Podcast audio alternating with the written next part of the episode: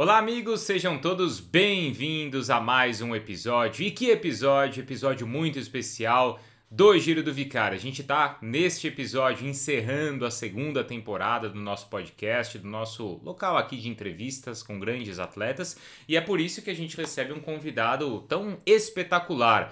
Simplesmente Tadej Pogacar, o esloveno de apenas 23 anos e que é, sem dúvida nenhuma, um dos grandes fenômenos do esporte mundial. Gente, estamos recebendo aqui o atual bicampeão do Tour de France. Não é pouca coisa, não, e não são poucas conquistas do atual camisa amarela, o atual Maio Jaune, neste ano de 2021, nessa temporada, além do Tour de France, o cara venceu o Tirreno Adriático, venceu também clássicas como Liège, Bastogne-Liège e mais no final da temporada o Giro de Lombardia, além de ter conquistado a medalha de bronze nos Jogos Olímpicos de Tóquio. Então, essas conquistas neste ano de 2021 mostram toda a capacidade e todas as diferentes até características deste grande fenômeno. Não é por acaso não, tá? Que a gente fica tão orgulhoso de receber um nome desse por aqui, mais um convidado especial e internacional do Giro do Vicari, tá? Se é a sua primeira vez aqui, Volte alguns episódios, ouça tanta gente importante que a gente já teve o privilégio de conversar, como, por exemplo, se você é fã de ciclismo, Sonny Colbrelli, italiano, campeão da Paris-Roubaix, outros grandes ciclistas que passaram por aqui, como Alberto Contador e todas as suas histórias, como Giacomo Nizzolo, como Damiano Caruso, vice-campeão do Giro de Itália deste ano,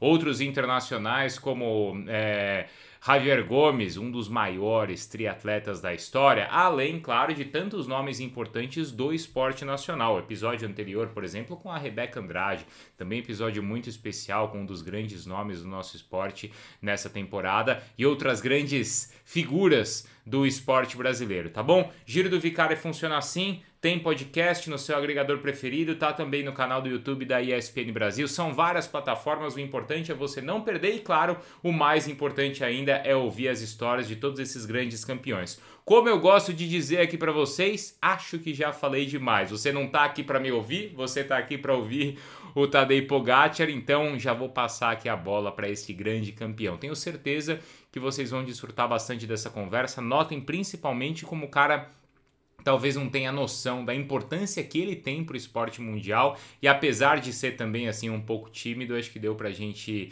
é, tirar algumas coisas bem positivas dessa história, tá? É sempre assim, a gente vai conversando ali em inglês, é um inglês também bem simples o dele, mas no final a gente vai fazendo a tradução também para vocês de cada pergunta e cada resposta para vocês entenderem aí numa boa, tá bom? Então vamos lá, Giro do Vicário especialíssimo no ar com Tadej Pogacar o novo canibal.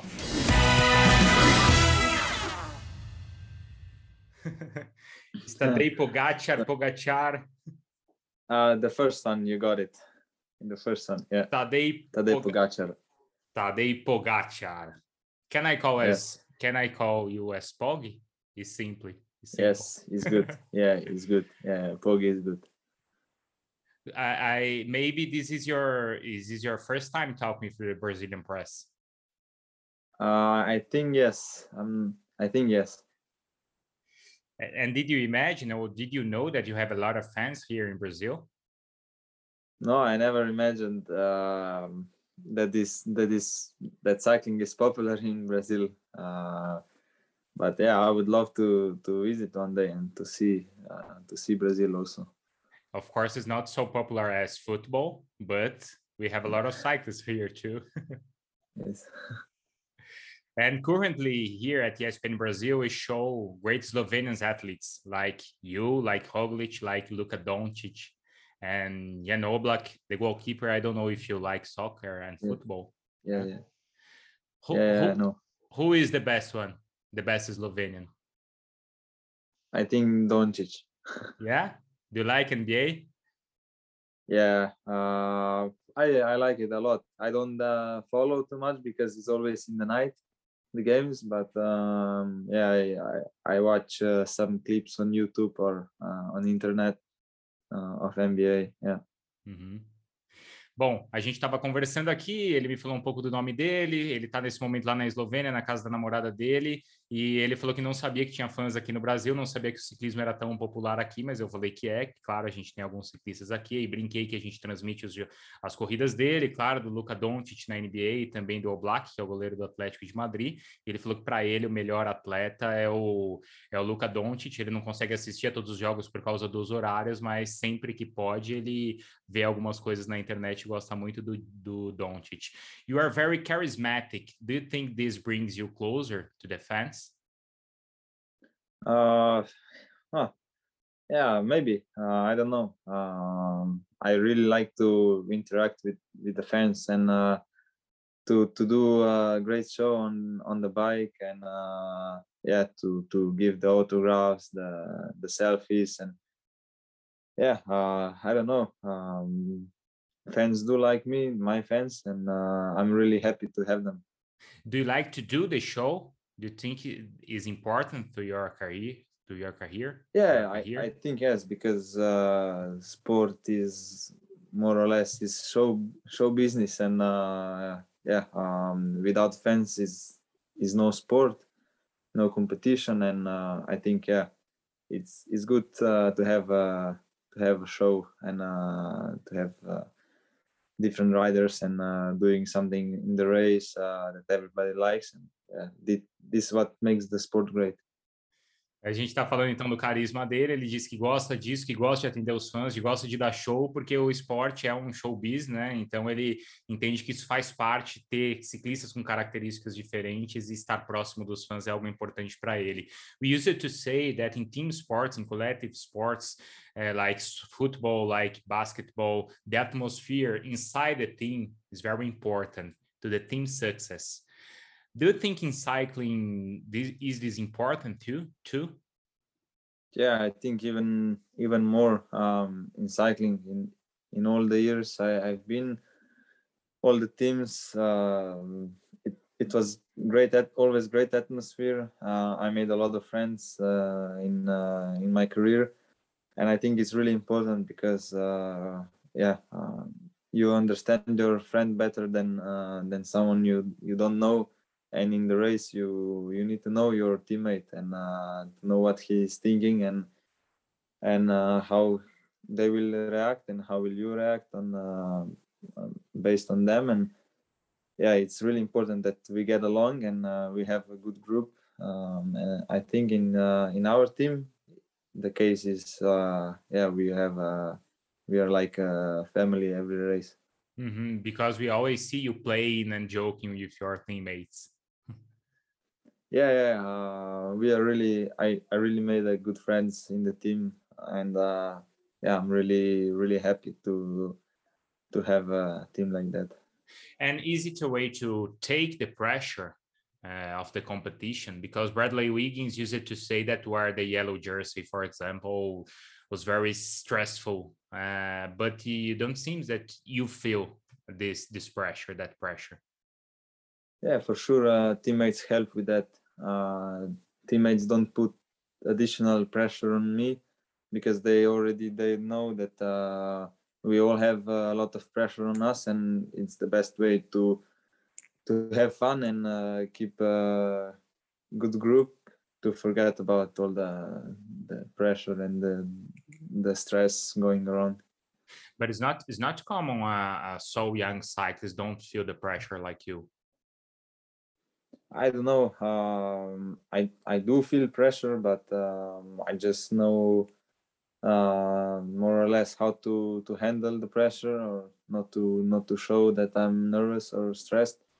Um, but yeah, I think more and more in younger cyclists are more confident uh, coming into the world, world tour. Uhum. Bom, a gente estava falando sobre essa questão de confiança, de carisma dele, né? De como ele lida bem com isso, mesmo dentro do time, porque a gente fala muito que no futebol, por exemplo, é muito importante você ter uma atmosfera grande no grupo, e ele fala que isso é assim também no ciclismo, que eles são uma família, é muito comum a gente ver dentro do time dele, o time Emirates, eles brincando, né, entre as etapas, e ele fala que eles são uma família e conhecer bem os companheiros de equipe faz com que ele se sinta à vontade dentro do time e conheça a reação de cada um também na prova. Então é algo que ele acha bastante importante. Sobre pressão, ele diz que também sente, ele tenta não demonstrar, mas ele também sente, mas entende que é, cada vez mais os ciclistas mais jovens dentro do World Tour estão conseguindo lidar melhor com esse tipo de pressão em disputar, por exemplo, uma, uma grande volta. Have you always been like this? How was your childhood in Slovenia?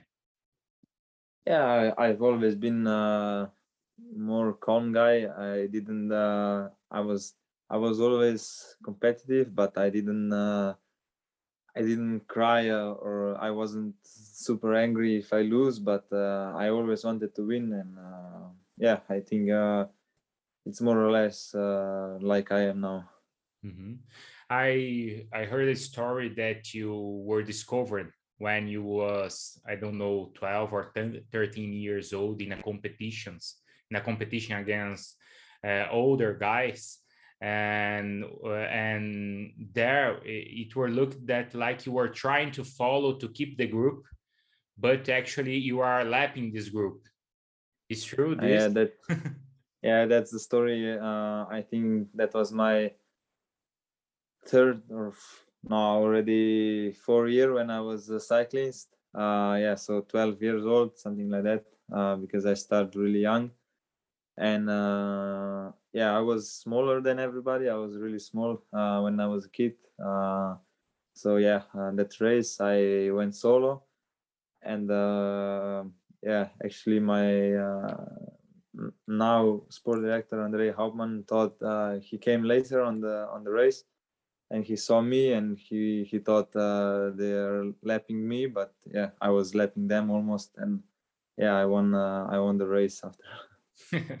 Bom, então vamos lá. Ele contou essa história que o Hauptmann, que é hoje é diretor esportivo dele, que foi ciclista também na época, quando ele era muito jovem, ele disse que ele nunca demonstrou pressão, como a gente estava falando, ele sempre foi um cara calmo, nunca chorou, nunca ficou muito bravo, mas sempre foi muito competitivo. Essa história, quando ele tinha 12 para 13 anos, ele foi participar de uma competição ali na Eslovênia contra ciclistas mais velhos, né? E o Hauptmann, que é o diretor dele, foi assistir a prova para tentar descobrir algum talento e viu que ele estava tentando pegar o grupo ali da frente e ficou entusiasmado com aquilo, mas na verdade contaram para ele que ele não estava tentando pegar o grupo da frente, ele já estava dando uma volta em todo mundo e por isso foi bastante surpreendente o que aconteceu ali naquela época. Uh, do you remember your first bike and the first feeling that you had uh, in a ride? Yeah, uh, my my first road bike was uh, from Italian brand uh, Billato. Mm-hmm. Uh, it was a yeah normal bike, uh, green. Um, first first training, I remember I I crashed uh, because I didn't know how to unclip the pedal. Mm-hmm. uh, I was on uh, on the bike with my brother. Uh, yeah, um, it was uh, pretty nice mo- pretty nice moments uh, when I started uh, cycling. And can you enjoy today the same feeling or is completely different? Yeah, it's it's different. Uh, now I have uh, clear goals, what to do uh, in next trainings, uh, what to do next next month, uh, which race I have. Uh, when I was a kid, I I didn't think so much ahead. I was just day by day riding, and you go on the race, you do the race, you your last, your first, uh, it didn't matter. Now it's a little bit different, but still, I I really enjoy uh, all the time on the bike. Uh, even when if it's bad weather, um, I still uh, find that uh, enjoyment. Ele estava contando então que ele lembra da primeira bicicleta dele. Ele contou algo aí muito legal que no primeiro treino ele também teve problema com o clipe e caiu na bicicleta, sofreu com isso. Vejam só, hein, o campeão do Tour de France também passou por isso. Não somos apenas nós. E aí ele falou que, cara, a sensação hoje é diferente, muito diferente, porque hoje cada treino, cada prova ele tem objetivos muito claros e naquela época ele simplesmente simplesmente pedalava e fazia treinos sem tantos objetivos como agora é absolutamente tudo tudo controlado. How do you work with the power meter? Is only in the test training, the training or during the races? Yeah, uh, normally more more in training in the race i i i try not to to look so much uh, at the power because uh, yeah it's not uh, you're accurate uh, how you feel and uh, but on the trainings it's really useful uh, tool to to help you improve uh, from training to training and not to to overtrain too much. Uh, so yeah, it's it's a great uh, it's a great tool that we have now, but it's not uh, one hundred percent to be sure. Do you think it's more important in in training in climbs or in time trial? also, yeah, in time trial is pretty important, especially longer ones. Um, especially uh, i mean you still need to know yourself your body how you how you do in the one hour time trial or 30 minutes. So you need to know uh, from based from the trainings that you do and uh, then in the race uh, i try to to to calculate the power how much you need to push uh, for the whole course. Um, but yeah it's it, it's not uh, uh, too accurate Uhum. Bom, então eh, eu perguntei como ele trabalha com o Power Meter, né, como medidor de potência. Ele disse que na prova, claro, é muito mais a sensação e o que está rolando ali, mas nos treinos é importante porque ele consegue fazer trabalhos específicos. Como ele falou, talvez em alguns momentos não seja tão preciso, por isso durante a prova é muito mais o conhecimento que ele tem do corpo, o sentimento que ele está tendo ali no momento. Perguntei sobre usar mais em treinos de subida ou de contra-relógio. Ele falou que é muito mais no contra-relógio que ele consegue avaliar melhor fazer esse, esse tipo de, de treino. Did you imagine that you would have so many titles so soon? No, never. Uh, the, the dream was when I was kid to be in a world tour, uh, to be on the start of the, the biggest races. But yeah, I never imagined that I would win uh, any of those races that I won. É, ele falou que não imaginava vencer todos os títulos que ele venceu assim tão, tão cedo, porque ele imaginava ou sonhava só estar tá aí no, no grande, no, no, no, World Tour, né? The team Emirates is not um, among the strongest teams in the peloton. How do you manage to balance the forces with, I don't know, Ineos, Jumbo Visma, Movistar? Is all your talent, is, is strategy? How to balance this? Well, uh, yeah, we're getting better and better from from year to year, and uh, yeah, uh, we we follow a path that uh, that is leading us to um, to to Tour de France and uh, to other wins uh, because yeah, um, we find the mindset. We know what we want, and yeah, we are building a team together, good team, we we bring more riders and uh, yeah i think uh, yeah from year to year we are better and better. So um, for sure in the in a couple of years we're gonna be the best team É, eu perguntei para ele que o time não é conhecido como o mais forte do pelotão e como eles equilibram isso com as outras grandes equipes, né? Ele falou que eles estão crescendo, que eles conseguiram formar um grande time com uma grande mentalidade, mas que eles estão, eles estão se esforçando, estão se reforçando para cada vez mais eles serem um time, é, o time Emirates ser um, um time melhor. Pedro Delgado, da Spanish, said that today's stages on the Tour de France are easy than some years or some decades ago. Because they are shorter and these characteristics are good for you. Do you agree? Uh, I don't know. Uh, maybe. Um, I like hard racing, uh, long stage races. Uh, but yeah, I think uh, it's more uh, it's more fun and more uh, energetic to have a shorter race and more explosive. Uh, it's more fun for the for the fans is more easy for us. I mean, more easy. You're mm-hmm. not uh, all day on the bike, maybe three, four hours. Yeah, okay, sometimes five, six, but uh, yeah, it's not so much volume like uh, back in the days. But um, yeah, it's still hard racing. But never is easy. it's no, never easy. I think uh, I think if I listen to to all the riders, more experienced riders, they always say, uh, "Yeah, this year is going super fast. It's going uh, faster than previous years." So um, I think, uh, yeah, we don't take too much uh, too much breaks. Mm-hmm. Do you, uh, do you feel comfortable uh, in the, in the bike riding the bike? Is possible to feel com- comfortable during a Grand Tour? Yeah, um, this year I must say I was I was pretty comfortable. Uh, I was uh, riding, yeah, um, different bikes from day to day, and uh, I didn't uh, feel difference. But uh, yeah, many riders are are different, and uh, somebody can feel every millimeter that is different, or if it's new bib shorts or different shoes, whatever. And uh, yeah, for me, with this equipment that that we have in the team, is for me it's uh, super good, and I feel good on the bike. Uhum. Bom, é, eu falei de uma declaração do Pedro Delgado, um ex-campeão do Tour, um espanhol, dizendo que hoje as etapas do Tour de France são muito mais fáceis do que eram antigamente, se ele concorda e se isso é bom para as características dele. Ele falou que gosta de correr provas com etapas longas, mas ele também entende que as etapas mais curtas, o que entre aspas também não deixa de ser melhor para eles, mas por um lado é mais atraente para o público e deixa também as etapas e as provas mais intensas. Então ele entende que isso também faz parte ali do show, mas que nunca é fácil pedalar. Eu perguntei se ele em uma grande prova consegue se sentir confortável na bicicleta. Ele falou que fez muitas mudanças também, que existem equipamentos e que ali cada milímetro para um lado ou para o outro acaba fazendo com que ele com que ele se sinta melhor ou não, e ele se sentiu muito bem aí no último tour com o equipamento que ele tinha.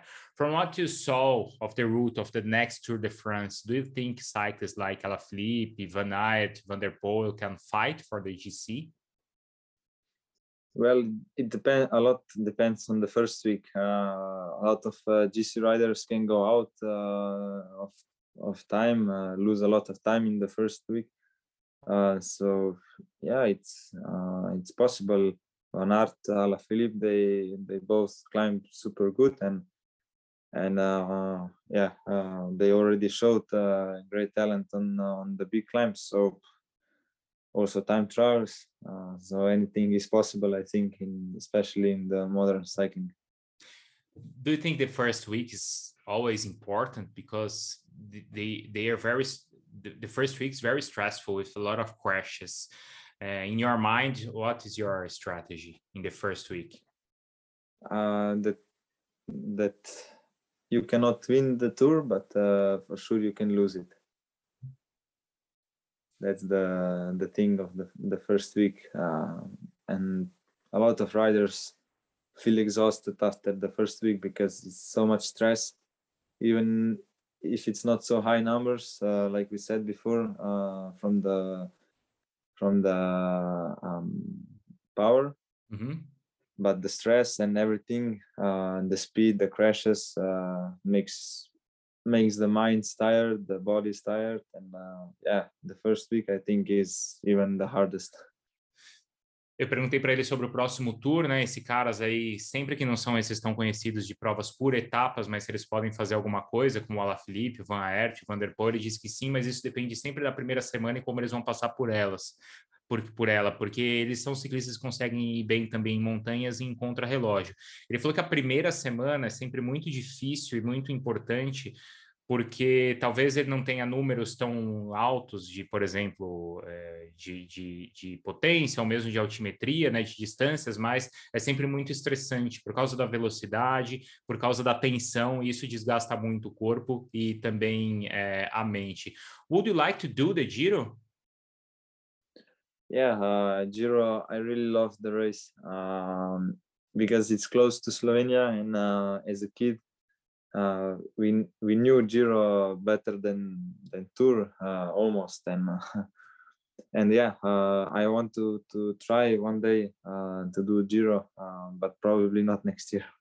Not next year. Is is possible to do the Giro and Tour in the same season and win? I think because I'm still pretty young. I never do did two Grand Tours in one year so yeah it's a bit uh, a bit risky for to, to try next year. So maybe maybe next year uh, i try to do tour and vuelta and then uh, maybe the the next two three years i try to do giro and, and tour.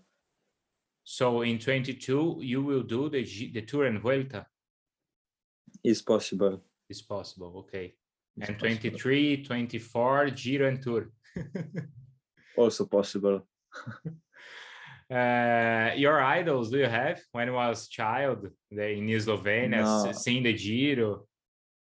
No, not really. I I didn't have any any idols. Um, I just want to be like uh, everyone else um, on the start of the tour or any big race, but I never really had any idols.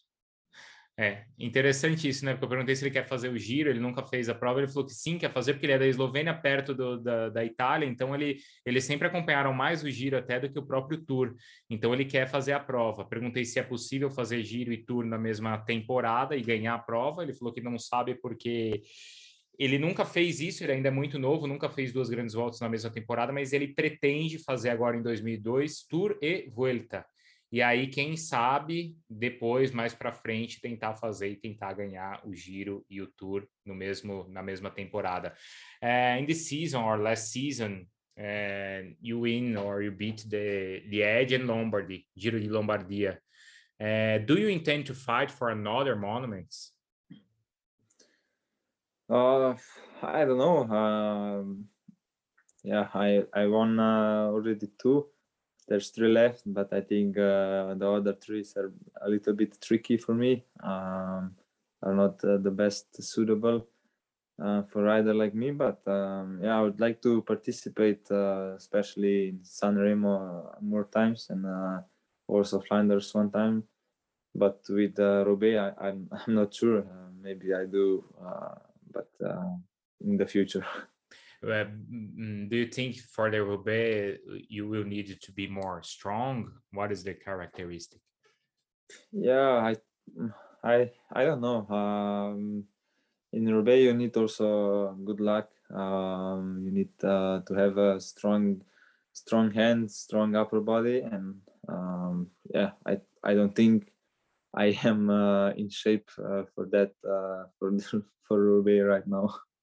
You know that last week I interviewed um, Sonny Colbrelli, and he told me that he don't feel anything in the arms, only in the legs. Yeah, I don't know, uh, but uh, I I know I did it as a as a junior. It's a really short, much shorter race than in elite. Okay, we're we're also much younger, but I remember that uh, I was pretty suffering because it was painful through the cobbles. Mhm. And do you think that San Remo could fit in your characteristics? Maybe a little bit more. Uh, depends on the on on the tactics. Um, if we if we apply correct tactic, then uh, it can suit for me. But uh, yeah, uh, normally it's a race for the fast guys, and Mhm. They come there in good shape. Um, so yeah, it's a little bit uh, hard uh, race to win for me, but uh, maybe in the in the future I, I can try and uh, do something. É, eu falei para ele, eu falei da questão de Liège e Lombardia que ele venceu nesse ano e se ele pretende brigar mais por clássicas e monumentos na, nas próximas temporadas. Ele disse que entende que não são provas exatamente para as características dele, mas pôde participar e se deu bem nesse ano.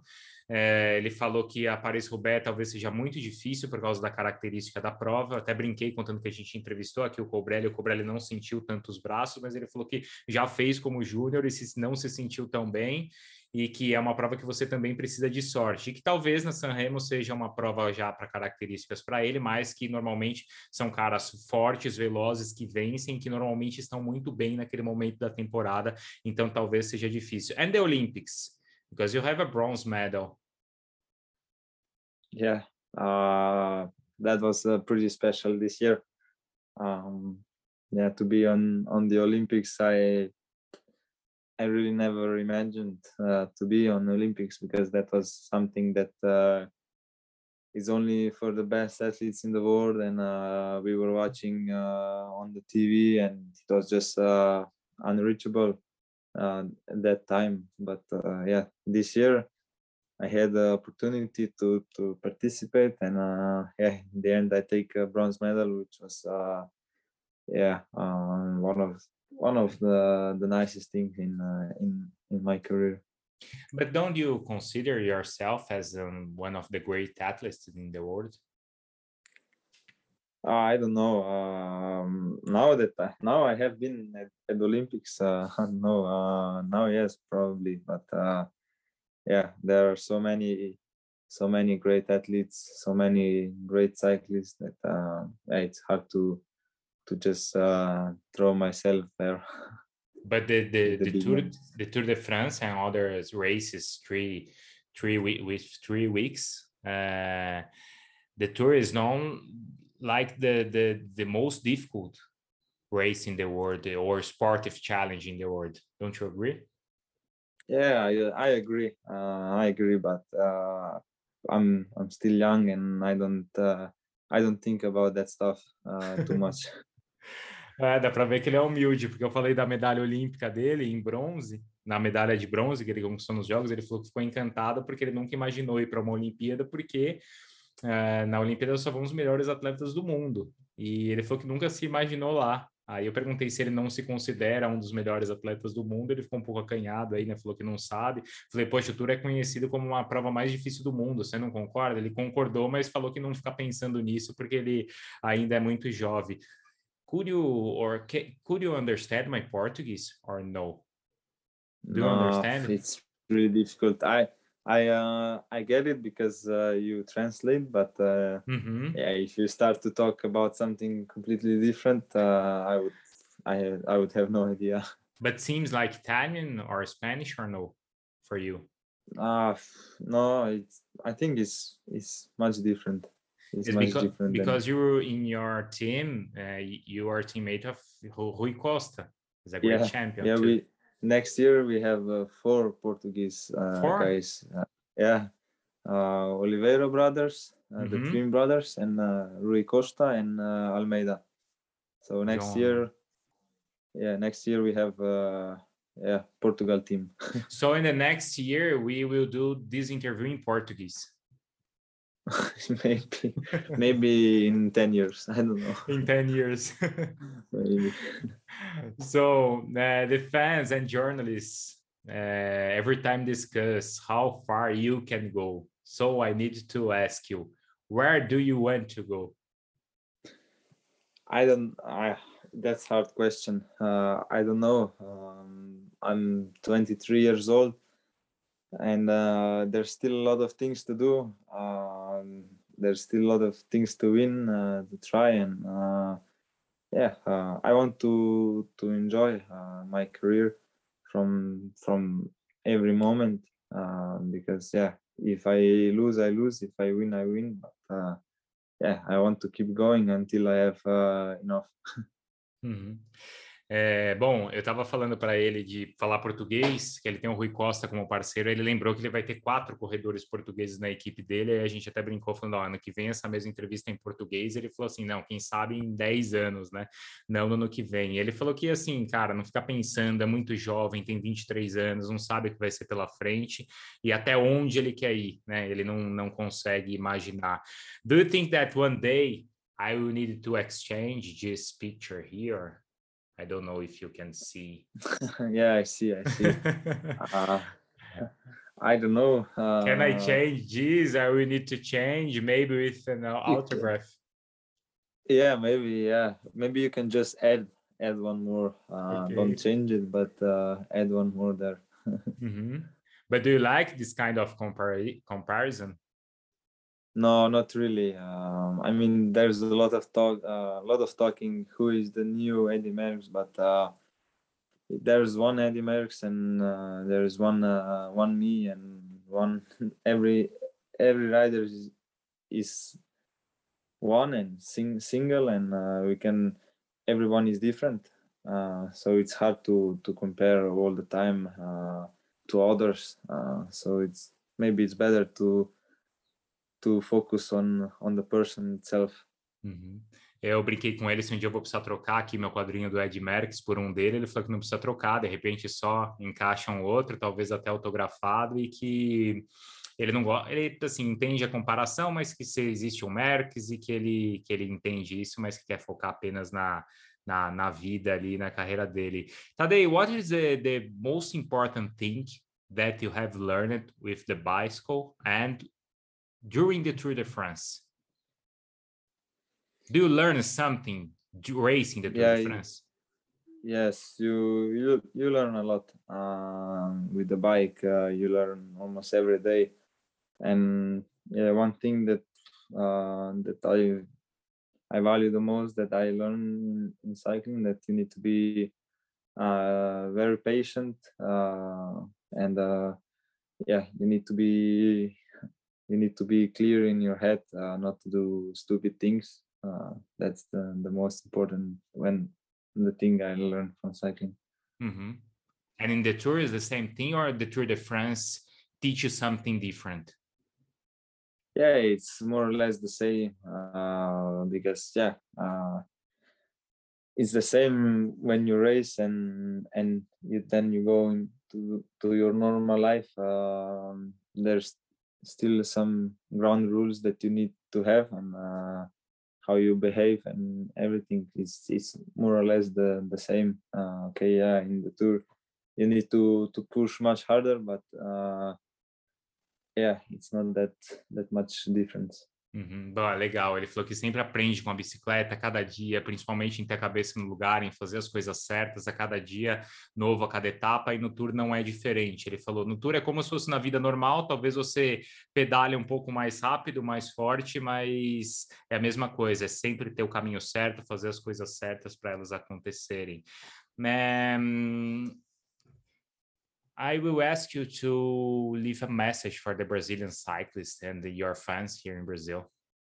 Okay, okay. What what should I say? Yeah, I, what can you say to the Brazilian cyclists? So uh, yeah, thank. Uh, I want to thank every every single one of you uh, that support me from from Brazil. I never imagined that I have uh, many fans in Brazil, so I'm really really flattered and uh, happy uh, to learn about that. And uh, yeah, I, I hope that I can uh, visit Brazil one time and uh, that uh, you guys can show me around uh, the beautiful country you have. what do you know about Brazil? Do you know something? you know that you have uh, good footballers, uh, good dancers, and yeah, Mhm, mhm. beach volley, uh, volleyball Yeah. uh, on the beach. Yeah, Uh, Exactly. but uh, but not not too much. Uh, Mhm. Not too much. so, Yeah, I want to I want to learn more uh, about Brazil. okay, it will be a pleasure, a pleasure have you here and riding with us. Certainly. Good. Ele falou que, bom, conhece alguma coisa de futebol, né, do Brasil, das danças, do beach vôlei, do, do, e, mas que, claro, quer vir para cá um dia e conhecer. Uh, Tadej Pogacar, or Pogi, it was very nice talking with you. I'm sure that the Brazilians will be more and more ch- cheer even more for you, for you, to you, and uh, we are very happy to have this opportunity. Thank you. Thank you so much. Thank you. It was a pleasure to meet you. Bye bye and good luck this season. Bye bye.